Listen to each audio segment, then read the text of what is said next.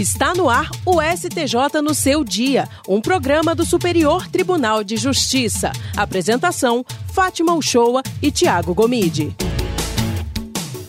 Olá, uma excelente tarde para você que está sintonizando 104,7 FM Rádio Justiça com a gente. E aí, tudo bem com você? Eu sou Fátima Uchoa. Está no ar o STJ no seu dia. Hoje, sexta-feira, 19 de fevereiro de 2021. E aí, Tiago Gomide, tudo bem com você? Boa tarde.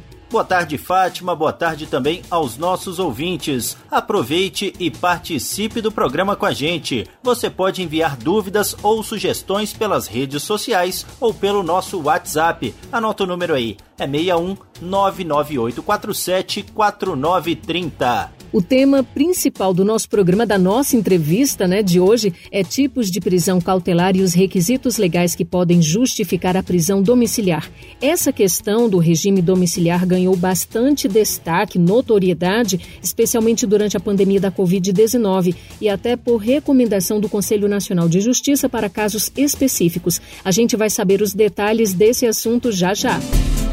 Semana no STJ para a terceira turma do Superior Tribunal de Justiça em contratos de locação firmados antes da Lei do Inquilinato de 2009, o fiador só é responsável por todos os efeitos da fiança durante os 60 dias após comunicar ao locador sobre a exoneração.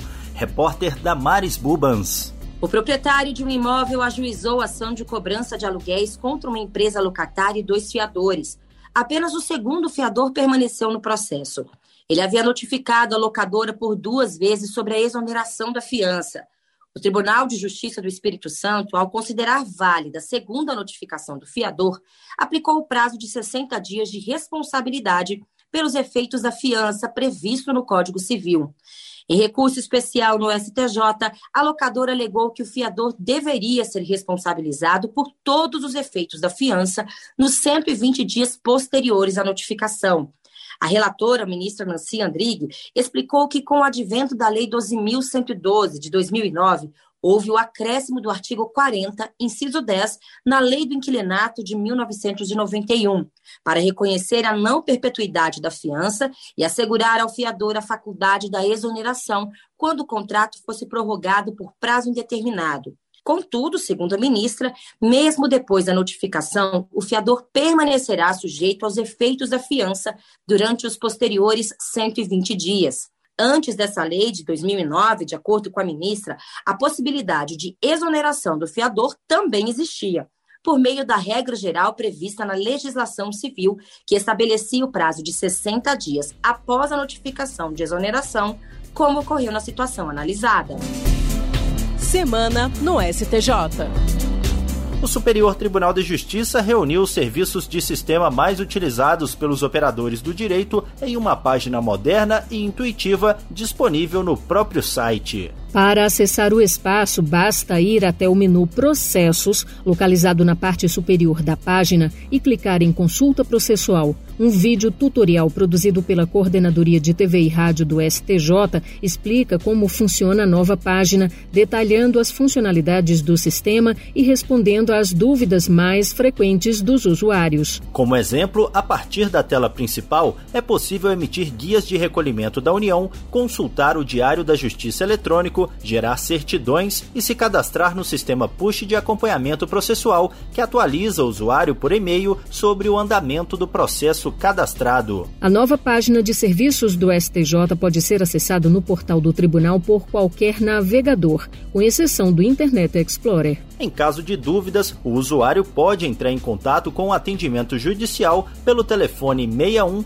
3319 8410 de segunda a sexta-feira, das 10 horas da manhã às 6 horas da tarde, ou pelo e-mail informa.processual@stj.jus.br. Semana no STJ. E temos mais um destaque de decisões do Superior Tribunal de Justiça. A Corte Especial garantiu o direito à pensão por morte do tipo vitalícia a um homem com grave deficiência física e psíquica. Os detalhes desse julgado quem traz pra gente é a repórter Jéssica Castro. O homem era menor de idade, estava sob a guarda de fato do avô materno quando este morreu. Ele, representado pela mãe, interpôs embargos de divergência contra acórdão da sexta turma do STJ, que deu provimento a recurso especial do INSS e que divergia de entendimento da primeira sessão do STJ, a qual já reconheceu o direito à pensão por morte para menor sob guarda, desde que comprovada a dependência econômica. Para o relator, ministro Raul Araújo, as normas protetivas da criança e do adolescente previstas na Constituição Federal e no Estatuto da Criança e do Adolescente devem orientar a interpretação e aplicação das normas jurídicas. Assim, foi reformado o acórdão da sexta turma para indeferir o recurso especial do INSS e restabelecida a decisão do Tribunal Regional Federal da Quarta Região, que manteve parcialmente a sentença de pagamento da pensão por morte ao neto do falecido. Você está ouvindo STJ no seu dia. Uma excelente tarde de sexta-feira para você que nos acompanha na sintonia 104,7 FM Rádio Justiça. Para participar do STJ no seu dia, basta enviar um áudio com suas dúvidas e até sugestões de temas para os próximos programas. Anota o nosso número aí e participe com a gente. É 61 99847 4930.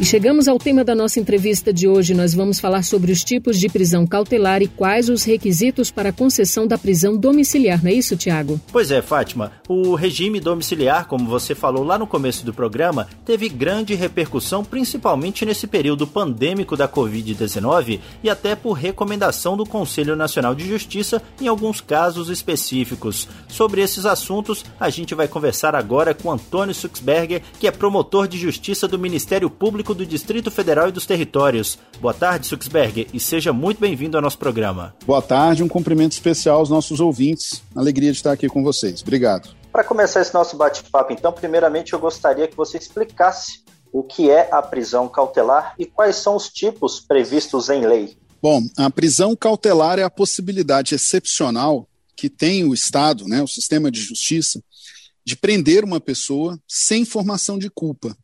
Ou seja, diferentemente do que acontece numa prisão pena, em que, porque reconhecida a culpa de alguém, a pessoa vai cumprir determinada sanção, a prisão cautelar ela tem um caráter instrumental. Ela se presta a resguardar um processo criminal e, excepcionalmente, uma investigação. E também tem um caráter de provisoriedade. Né? A prisão processual ela jamais pode se estender por mais tempo do que o estritamente necessário à finalidade que ela cumpra. No nosso direito brasileiro, a prisão processual ela observa uma cláusula de reserva de jurisdição. O que, que significa dizer isso?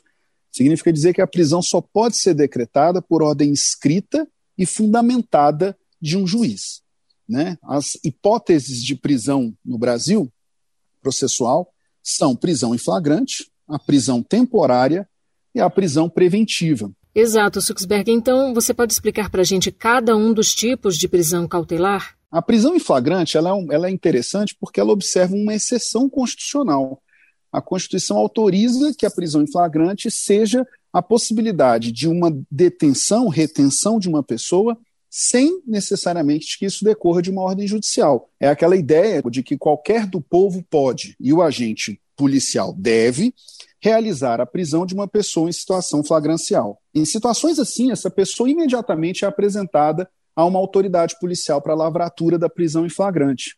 E, seguidamente, uma novidade no nosso direito dos últimos cinco anos, essa pessoa igualmente deve ser apresentada para a chamada audiência de custódia, que materializa o direito de apresentação previsto no número 5 do artigo 7 da Convenção Americana de Direitos Humanos.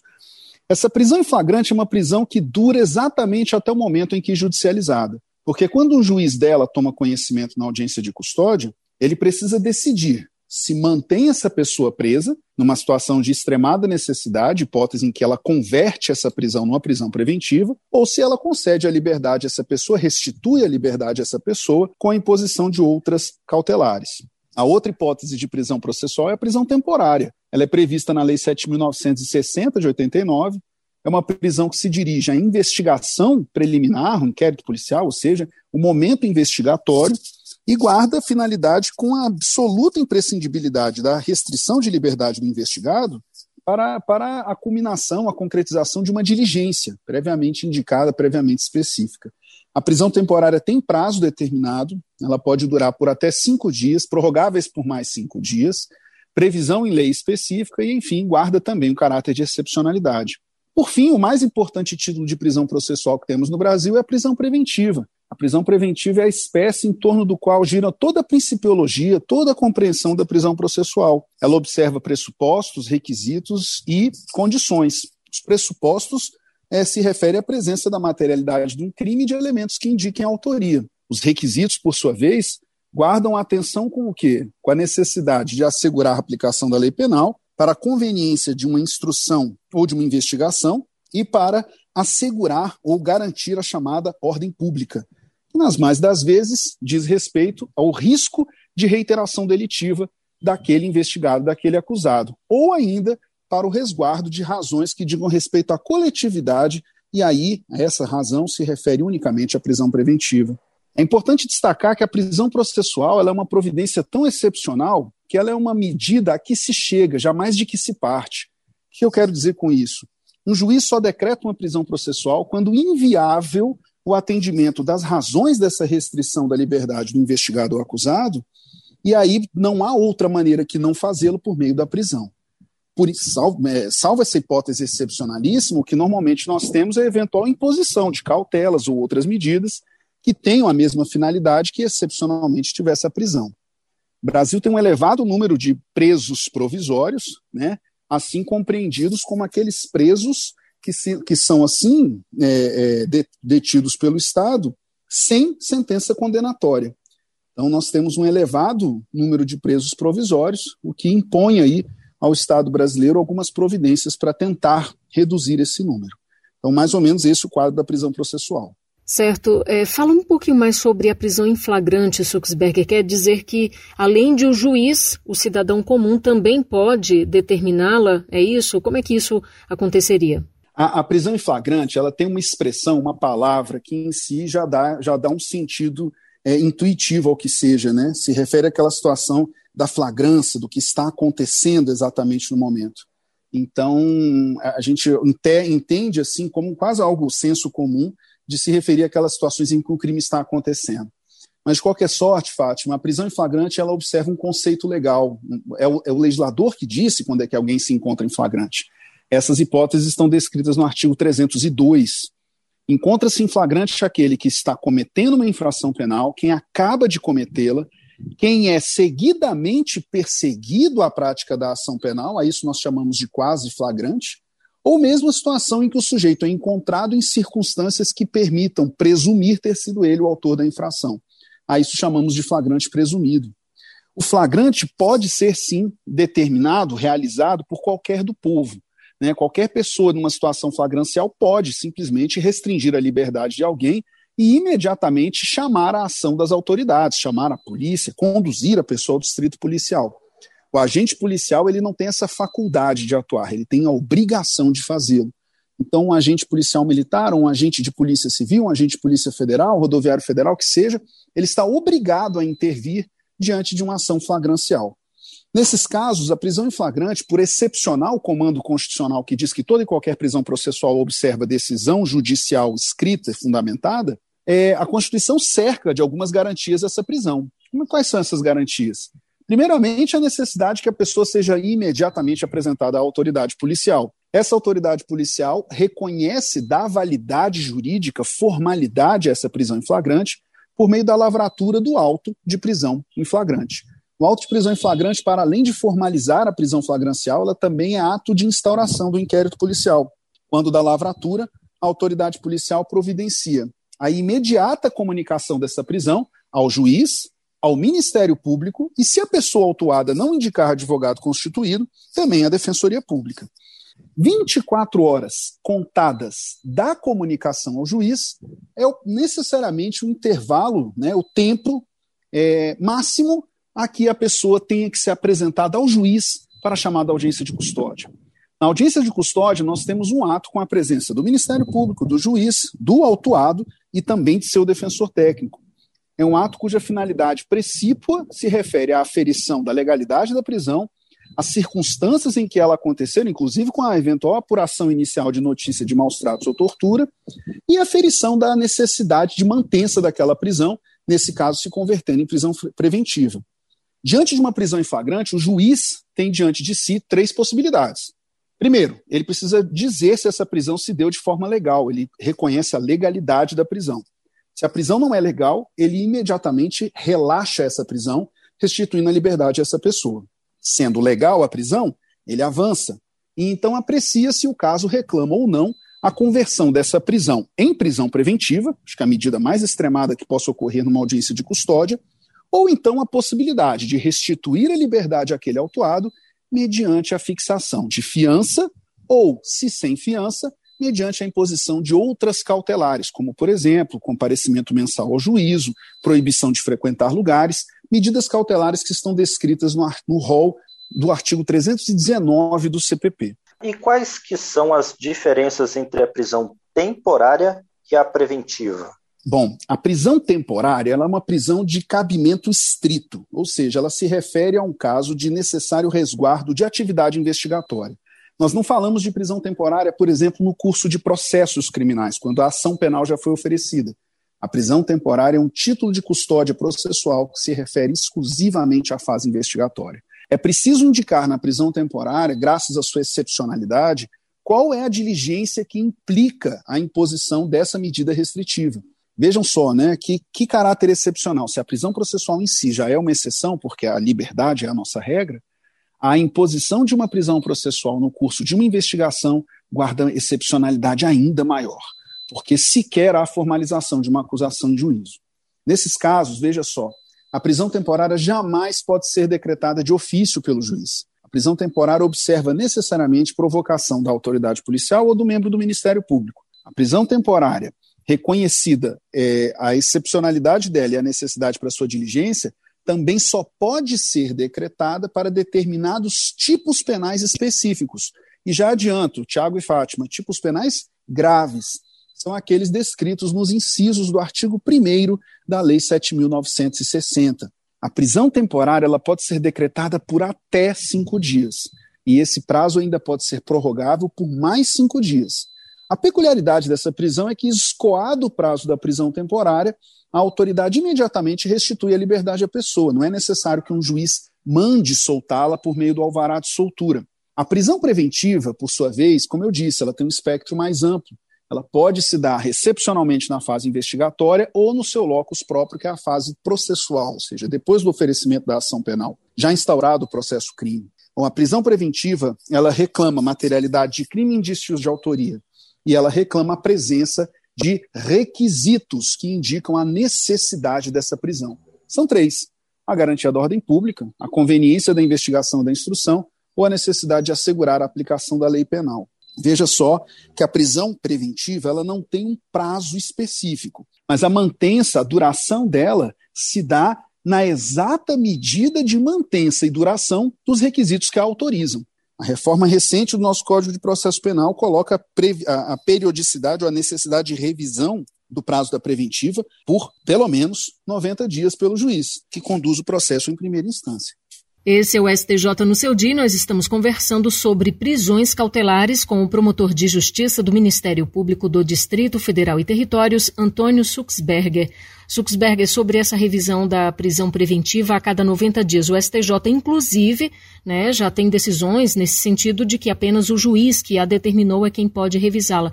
Mas se isso não ocorre, o que pode ser feito quando não há essa revisão periódica? O tempo de apreciação da prisão, é, Fátima, sempre foi um objeto de preocupação do nosso legislador e também da institucionalidade do sistema de justiça, ou seja, os órgãos do sistema de justiça.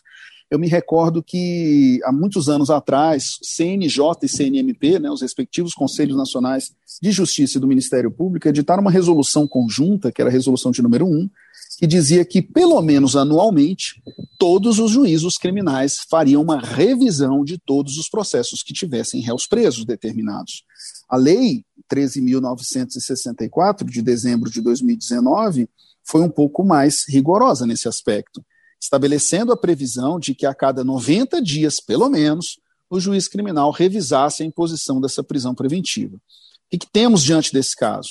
Nós temos um prazo mínimo, né, é o mínimo que se exige ali de revisão periódica da prisão, porque a prisão pode ser objeto de revisão a qualquer tempo, Basta que, a, que, as partes indiquem ao julgador a alteração do quadro fático ensejador da medida, ou mesmo que o juiz de ofício verifique a desnecessidade de mantença da prisão. O ponto todo aqui, Fátima, é que é preciso entender de modo muito claro que seja a prisão processual. A razão de sua imposição não é propriamente o tempo da, da providência jurisdicional, é o risco que a liberdade daquele investigado ou acusado representa. Por isso que nós chamamos que o requisito da prisão processual é justamente o chamado periculum libertatis, expressão latina que conduz à ideia de que é o risco que a liberdade daquele investigado ou acusado evidenciam. Quando o legislador coloca a periodicidade de 90 dias, o que ele faz é explicitar que, para além da ideia do risco enquanto necessária a prisão, é invariavelmente ou em posição legal que esse juiz criminal tenha o cuidado de chamar para si a reapreciação do processo a cada 90 dias. Esse prazo independe de provocação das partes, é de incumbência do juiz da causa e não parece se dirigir aos tribunais por uma razão singelíssima, o fato de que ainda não há culpa reconhecida e, em sentença eventualmente condenatória. Nesses casos, os tribunais controverteram e controvertem bastante, não é um tema exatamente uníssono, sobre a quem incumbiria a apreciação de a cada 90 dias dizer sobre a prisão processual. E aqui o legislador teria andado melhor se tivesse sido mais claro. Mas, apesar da ausência de clareza do texto legal, parece uma questão de lógica. Não há como exigir do tribunal a apreciação a cada 90 dias da razão de mantença dessa prisão preventiva. A razão é singelíssima. É o fato de que não haveria aí fato novo a justificar a eventual alteração da decisão que impôs, manteve a prisão processual no curso do processo. Então, tem prevalecido o entendimento, na forma do artigo 316 do CPP, que essa, essa revisibilidade a cada 90 dias, um, deve ser feita de ofício, dois, pelo juízo de primeira instância até que seja proferida a sentença condenatória. Assim que o STJ tem entendido, e de uma maneira geral parece ser essa orientação que deva orientar os demais tribunais do país. Quanto à conversão da prisão preventiva em domiciliar, esse talvez foi um dos, dos maiores pontos de discussão em meio ao direito penal nos últimos meses, desde o começo da pandemia. Essa conversão ela deve cumprir alguns requisitos legais, né? Quais seriam eles de um modo geral? Olha, Tiago, a prisão domiciliar é um tema que traz muita confusão, não só para o público leigo, mas até mesmo para os operadores do direito. A prisão domiciliar, olha que interessante, ela é a forma humanitária de cumprimento de uma prisão processual. Ela tem por premissa que o caso é de prisão processual, quando se evidencia a impossibilidade de alguém ser recebido numa cadeia pública, repito, por razões humanitárias.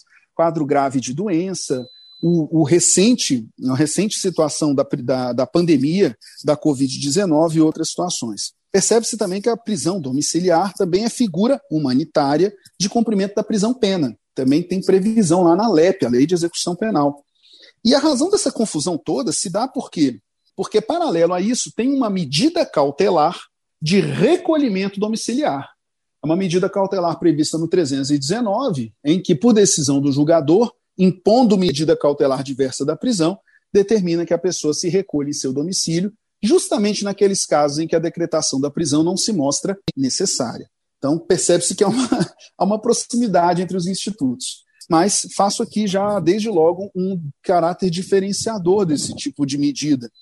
A prisão domiciliar, por ter por antecedente lógico a prisão preventiva, ela observa nas suas aferições e, e, e apreciações subsequentes o mesmo regime da prisão processual. O recolhimento domiciliar, por sua vez, é medida diversa da prisão. Digo isso, Tiago, porque há um ponto fundante aqui. O tempo de prisão processual que alguém cumpre no curso de um processo será necessariamente considerado caso essa pessoa venha a ser condenado e a ela seja imposta a pena de privação de liberdade. Ou seja, o tempo cumprido de prisão processual é descontado da pena. Chamamos isso de detração, instituto previsto no artigo 42 do Código Penal. E aí que vem o ponto de diferenciação. A medida cautelar de recolhimento domiciliar, como cautelar que é diversa da prisão, jamais ensejará esse desconto, nominado detração. Já a prisão domiciliar, como tem por antecedente lógico a decretação da prisão preventiva, se cumprida, pode ensejar até mesmo o desconto do tempo na pena eventualmente imposta na sentença condenatória. Esse é o STJ no seu dia e a gente está conversando com o promotor de justiça do Ministério Público do Distrito Federal, Antônio Suxberger. A gente fala sobre prisões cautelares. Ainda sobre esse assunto, Suxberger, da conversão da preventiva em prisão domiciliar, que foi algo aí, sem sombra de dúvida, muito notório no meio do direito penal né, durante esta pandemia. Até temos a recomendação 62 de 2020 do Conselho Nacional de Justiça que trata especificamente dessa questão. Em várias decisões, os ministros do STJ, além né, de critérios previstos em lei, utilizaram dessa recomendação 62. Fala um pouquinho sobre ela. Os tribunais superiores têm reconhecido já há bastante tempo a falência estrutural das nossas, dos nossos estabelecimentos prisionais por conta da emergência de saúde pública, o CNJ, com protagonismo aqui do seu departamento de monitora, monitoração e fiscalização do sistema prisional, o DMF, edita a recomendação de número 62, destacando aqui a exortação aos julgadores, juízes, não só juízes criminais, mas também os juízes de execução penal, para que evitassem ao máximo a imposição da prisão e do recolhimento por conta da emergência de saúde pública da pandemia da Covid-19. No caso da prisão processual, a providência da medida da prisão processual deveria ser aquilatada, avaliada, justamente com os riscos que isso representaria em termos da emergência de saúde pública. Então, se a prisão processual já era medida excepcional, extremada em contextos normais, no contexto da pandemia isso se torna ainda mais grave. Já aquelas situações de presos que se encontravam cumprindo pena, por conta do contexto da pandemia, o que o, o que o CNJ faz é exortar juízes criminais a, eventualmente, anteciparem solturas, é, ampliarem benefícios de soltura desses presos e, eventualmente, até imporem prisão domiciliar àquelas pessoas assim identificadas como dos grupos de risco para eventual contágio da Covid-19. A recomendação 62 foi igualmente também acompanhada de notas técnicas do Departamento Penitenciário Nacional, é, atos conjuntos, portarias interministeriais do Ministério da Justiça, né, que abrange o DEPEN, com o Ministério da Saúde, é, e esses atos se dirigiam, por sua vez, aos gestores dos estabelecimentos prisionais. E eu destacaria também, paralelo à recomendação 62, Fátima, a nota técnica expedida pela Comissão do Sistema Prisional Controle Externo da Atividade Policial e Segurança Pública do Conselho Nacional do Ministério Público, exortando igualmente, a partir de critérios orientativos, a atuação dos membros do Ministério Público nesses casos. Que a recomendação 62 faz, então, como o verbo até destaca, é exortar juízes ela não tem um caráter propriamente vinculativo, mas isso também não significa dizer que ela seja desprovida de conteúdo normativo, ao contrário. Aqui é quando a gente fala da exteriorização de uma política pública do Estado. E aí, para além da razão jurídica de decisão caso a caso, o julgador, por conta da emergência de saúde pública, também era chamado a avaliar, aquilatar, enfim, aferir o contexto das unidades a que se dirigiam as pessoas que tinham a sua prisão processual decretada. Bem, nós conversamos hoje com Antônio Suxberger, que é promotor de justiça do Ministério Público do Distrito Federal e dos Territórios. Suxberger, muito obrigado pela sua disponibilidade de conceder essa entrevista aqui para gente. Eu que agradeço, Tiago, e parabenizo aí mais uma vez ao STJ pelo seu setor de comunicação social trazer tão importante tema à discussão dos nossos ouvintes. Um cumprimento a todos. Obrigada. STJ no seu dia, um programa do Superior Tribunal de Justiça.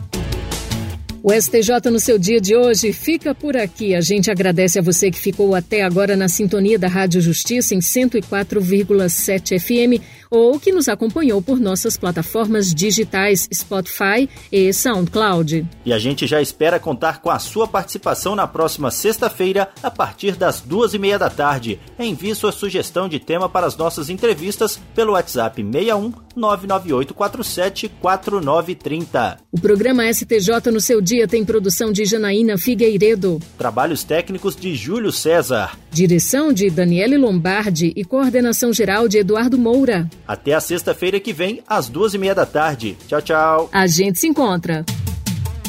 STJ no seu dia, um programa do Superior Tribunal de Justiça.